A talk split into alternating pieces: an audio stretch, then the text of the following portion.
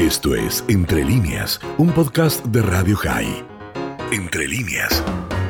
Y el hombre vive entre Israel y Abu Dhabi, Bahrein, todo el tiempo y mucho más, porque bueno, es el presidente de la Cámara Israel, países del Golfo Pérsico, pero además es, bueno, un periodista con muchísimos años de tarea y llamado y convocado por todos y siempre tiene la generosidad y la amistad de estar con nosotros aquí en Radio Jaime. Me refiero a Enrique Zimmerman. Enrique, ¿cómo estás? Y aunque sea un día tarde, seguimos diciendo Hagatz Maut feliz aniversario con de Israel. Con gusto, con gusto. Hola desde Tel Aviv y Hagatz Maut para todos.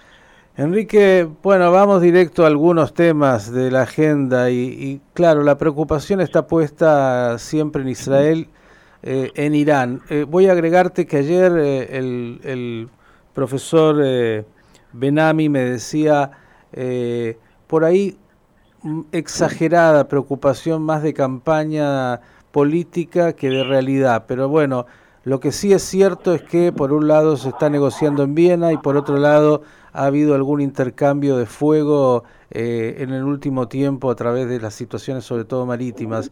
¿Qué nos podrías contar de nuevo al respecto? Bueno, yo volví anteayer en vísperas de, de realmente del Yom Ha'atzmaut, el Día de Independencia de Israel, volví de Abu Dhabi y, y, ahí realmente existe una gran preocupación, quizás aún más que en Israel, porque ellos están a pocos minutos de, territorio iraní y se sienten aún más amenazados con todo lo que ocurre en el estrecho de Hormuz, donde pasa gran parte de los petroleros eh, mundiales, por un lado. Pero obviamente también en Israel hay una cierta preocupación, aunque yo comparto la opinión de Shlomo Benami, que es un hombre con gran experiencia de que eh, hay mucha retórica por detrás de esto, tiene mucho que ver con eh, la, los últimos dos años en los que Israel vio como Irán se intenta asentar en territorio sirio y, pasar armas estratégicas a Hezbollah en Siria y en el Líbano. Israel decidió atacar objetivos militares eh, y todas las caravanas que llevaban armas estratégicas. Es algo que es una, una línea roja para Israel y, de hecho hubo cientos de ataques de la Fuerza Aérea Israelí contra objetivos eh, iraníes o proiraníes en Siria. Y ahora, por primera vez, vemos eh, en el Mar Rojo estas escaramuzas con ataques sobre barcos, eh, ataques recíprocos por las dos partes, lo que llevó realmente a, a una gran preocupación porque ya estamos abriendo cada vez más frentes. Sin embargo, debo decir que yo comparto la opinión de que no estamos ante el peligro de una guerra. Yo creo que los iraníes entienden que no se lo pueden permitir de ninguna manera, pero sí de escaramuzas que pueden ir creciendo y que están vinculadas de una forma o de otra con la intención de Estados Unidos de eh, eh, reanudar el pacto, el acuerdo con Irán sobre el tema nuclear. Mm. Y ya que hablamos de escaramuzas eh, también y de la capacidad de Israel, en estos días se ha visto una nueva intervención, por decirlo así, de el Mossad y las fuerzas israelíes eh, en Irán mismo, digamos, en, en los lugares más eh, calientes donde se encuentran los desarrollos nucleares, ¿no? Sí, sí, yo creo que si yo fuera iraní estaría profundamente preocupado de ver que Israel logra llevar a cabo una guerra quirúrgica dentro del territorio iraní, pero no solamente dentro del territorio iraní, sino en el Santo Santorum, en los lugares más protegidos de Irán.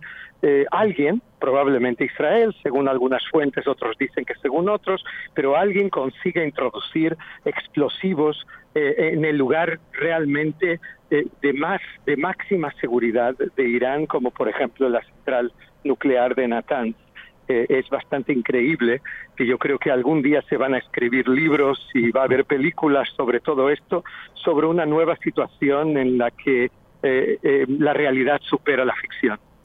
Bien, ya están los productores ahí de Netflix trabajando con las nuevas series. Eh, no, no, tengo duda.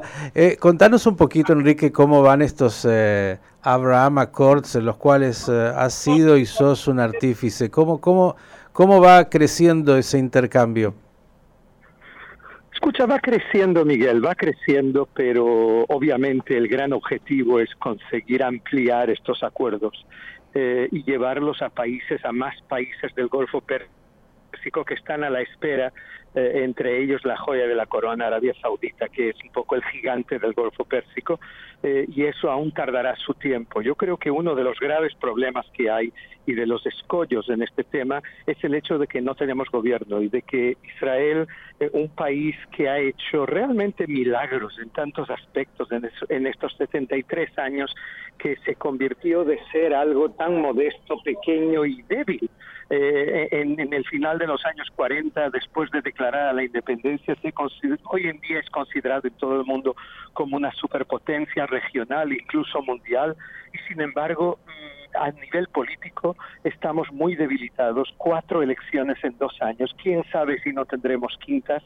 Eh, y, eso es una situación verdaderamente insoportable. Yo creo que hay que eh, actualizar el sistema político israelí. Y eso lo escuché en Abu Dhabi, en Dubái, en Bahrein y también en los contactos con los saudíes todo el tiempo. ¿Cómo es posible que haya esta debilidad eh, que, que no hace más que dificultar el poder tratar de los temas realmente importantes eh, como es el prepararse para el mundo post-corona, eh, cómo es la situación social y económica interna y la fragmentación que existe en la sociedad y cómo es los ampliar los acuerdos de Abraham, sin duda, con más países, lo que es una necesidad estratégica y geopolítica extraordinaria para Israel. Mi esperanza es que muy pronto tengamos un nuevo gobierno y que ese gobierno tenga la fuerza suficiente para gobernar los cuatro años que hace falta y no para caer otra vez en medio año, en un año y, lanzarnos de nuevo en elecciones. Bien, hablaste Enrique de los Estados Unidos eh, y el interés norteamericano de llegar a un nuevo acuerdo con Irán y la preocupación israelí y la pregunta es ¿Cómo está influyendo en la región eh, la administración Biden, incluso con este distanciamiento aparente con Israel en lo que hace justamente a los intereses de Israel en relación a Irán? Bueno, yo creo que la administración Biden eh, ha hecho dos cosas significativas. Una, realmente reanudar la negociación con Irán, eh, opinando eh, lo que no es una opinión descartable. Yo sé de mucha gente en este país, incluso generales y ex jefes del Estado Mayor, que comparten la opinión de Biden de que la mejor forma de controlar la carrera nuclear iraní es pactar y llegar a ese acuerdo y no dejarles ir por libre que es un poco lo que pasó últimamente. O sea, hay una discusión que es legítima entre aquellos que creen que un acuerdo eh, es peor y otros que creen que el acuerdo es mejor, y en ese aspecto Biden tiene una opinión muy clara que es que es preferible volver al acuerdo que en su momento fue firmado por John Kerry y por, y por Obama, el presidente demócrata anterior. Sin embargo, eh, al mismo tiempo, ellos, eh, es obvio que hay una tensión con la administración de Benjamin Netanyahu, una tensión seria. Netanyahu eh, apostó totalmente por los republicanos y por su gran aliado Donald Trump.